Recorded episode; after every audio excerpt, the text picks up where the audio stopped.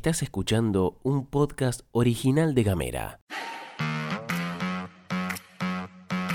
Hoy es martes 23 de noviembre, parece lunes, pero le metemos disfruta la semana corta. Y acá en la pastilla de Gamera te contamos que están pasando cosas. Anuncian la aplicación de refuerzos para mayores de 18. Compartimos altos números turísticos del finde. Presentan proyecto para establecer el juicio por jurado en TDF. Lorbazo y Gastón Lodos te cuentan las noticias en 10 minutos o menos. desde Ushuaia y Río Grande. Para toda la Argentina. Esto es La Pastilla de Gamera.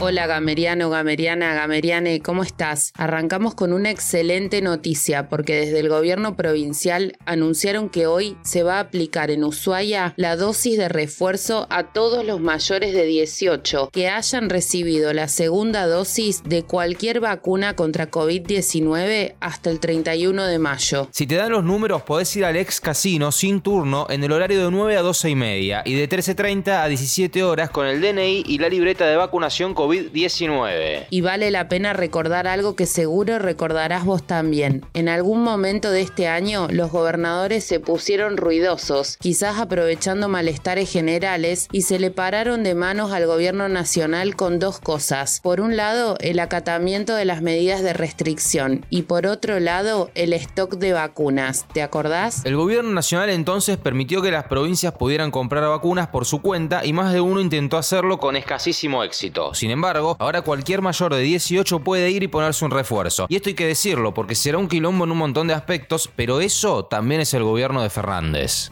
Hablamos un poquito de turismo porque venimos de un fin de largo y nuestra provincia está en el top 10 de las más elegidas para pasear y visitar, según informaron desde el Infuetur. La tasa de ocupación hotelera fue del 70,3% en Tierra del Fuego, destacando las ciudades de Ushuaia y Tolwyn, que presentaron una tasa de ocupación del 78,5% y del 94,6% respectivamente. Según la Confederación Argentina de la Mediana Empresa, conocida como CAME, este fin de que pasó fue el de mayor movimiento en los últimos cinco años. A nivel nacional, según estos datos del sector privado, más de 3 millones y medio de turistas se movilizaron por el país durante este fin de semana largo, un 25% más que en 2018 y 2019. Al día de hoy, 2,5 millones de personas sacaron su viaje con el programa Previaje y llegó a una facturación total de 49 mil millones de pesos y nos pegamos una vuelta por la legislatura porque la semana pasada hubo sesión y nos vamos enterando de cosas interesantes. La legisladora por Forja, Mónica Costa, presentó, acompañada por sus pares de bloque, un proyecto de ley para instaurar los juicios por jurado en nuestra provincia. El juicio por jurado, usado en muchas partes del mundo y en 10 provincias argentinas, se trata de que una determinada cantidad de vecinos y vecinas son citados por la justicia para formar parte activa de la resolución de un conflicto penal. El jurado debe decidir, una vez analizada toda la prueba, si la parte acusada es culpable o inocente. Esto permite que una persona sea juzgada por sus pares integrantes de la sociedad civil y no por un grupo reducido de jueces que en los juicios por jurado se limitan a establecer la pena o la absolución en base a lo que haya definido el jurado. Una vez presentado el proyecto, la legislatura definió que sea enviado a las comisiones de legislación general, de presupuesto y de seguridad y justicia. Estás escuchando Gamera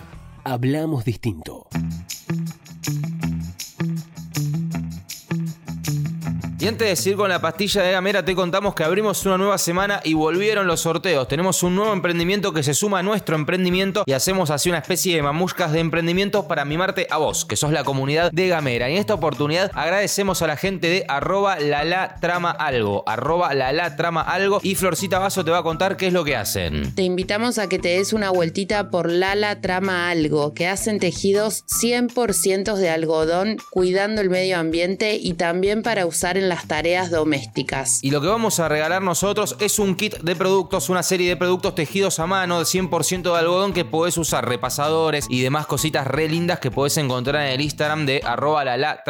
Pero para poder ganar, para poder participar de este sorteo y de paso jugar con nosotros, poder interactuar entre nosotros y divertirnos un rato, ya no vamos a usar, por lo menos esta semana, vamos a ver qué sale, no vamos a usar una palabra clave, vamos a dejarte una frase y vos nos tenés que responder en nuestras redes sociales, en arroba gamera tdf, Facebook, Facebook, Twitter o Instagram o en el 2901 50 2990 el nombre de la persona que dijo esa frase. Nada más, solo el nombre. Bueno, si querés meter algún comentario lo puedes meter, pero fundamentalmente el nombre de la persona. Entonces nosotros estamos ahí contestándonos cosas y pasa uno un caído del catre y ve todo un grupo de personas contestando, no sé, cantinflas. Pero no es cantinflas. La pregunta de hoy es: ¿quién dijo la siguiente frase? Una derrota peleada vale más que una victoria casual. Vamos de vuelta. ¿Quién dijo una derrota peleada vale más que una victoria casual? Escribilo en arroba gamera TDF o en el 2901 50 29 90 y participá. Jugá con nosotros y participá por un sorteo de arroba la la trama.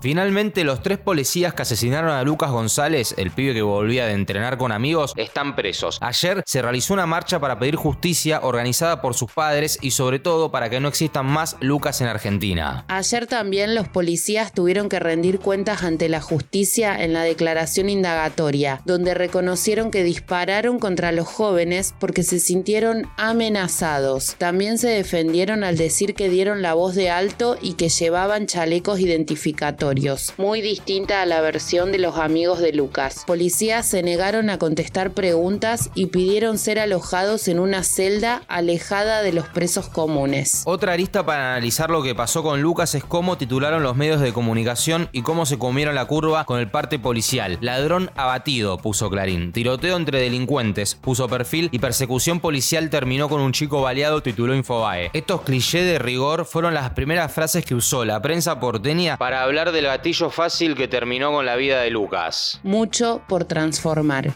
Pasaron las elecciones presidenciales en Chile y va a haber segunda vuelta el 19 de diciembre. Las y los chilenos fueron a las urnas el domingo, pero ningún candidato logró alcanzar el 50% más uno de los votos necesarios para ganar en primera vuelta. José Antonio Cast confirmó y profundizó el liderazgo que le habían dado las encuestas, puestas en duda por un reciente historial de fallas y luego de un debate donde el ultraconservador tuvo una mala performance. Pese a eso, obtuvo el 27,9% y es el claro ganador de la primera vuelta, seguido por Gabriel Boric, que obtuvo el 25,8% y que está ideológicamente hablando en las antípodas de su contrincante. Franco Parisi fue el factor sorpresa de la elección con el 13% de los votos. Un candidato que hizo campaña sin pisar el país, vive en Estados Unidos y a través de las redes sociales. De haber querido ir a Chile, posiblemente lo hubiesen detenido. Parisi tiene una causa abierta por no pasarle la pensión alimenticia a su expareja y una querella por estafa y lavado de dinero. Lo cierto es que Gabriel Boric hizo una elección en línea con lo que pronosticaban las encuestas, pero rindió por debajo de las expectativas de su base. La buena elección de Cast y Parisi, sumado al magro resultado del progresismo en el Congreso, donde no será la primera minoría en ninguna de las dos cámaras, son una señal de alarma, aun si Boric se impone en segunda vuelta. Y acá una opinión personal. De lo que no quedan dudas, para mí, repito, para mí, es que este es un verdadero punto de inflexión no solo para Chile, sino para la región, porque se trata de consolidar la democracia o erosionarla. Tenemos economía, literatura y género. Tenemos música, identidad, y humor.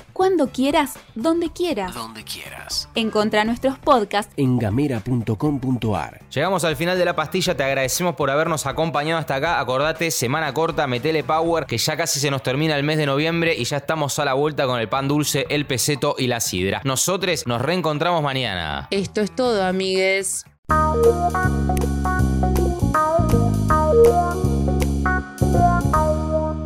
Estás escuchando un podcast original de Gamera.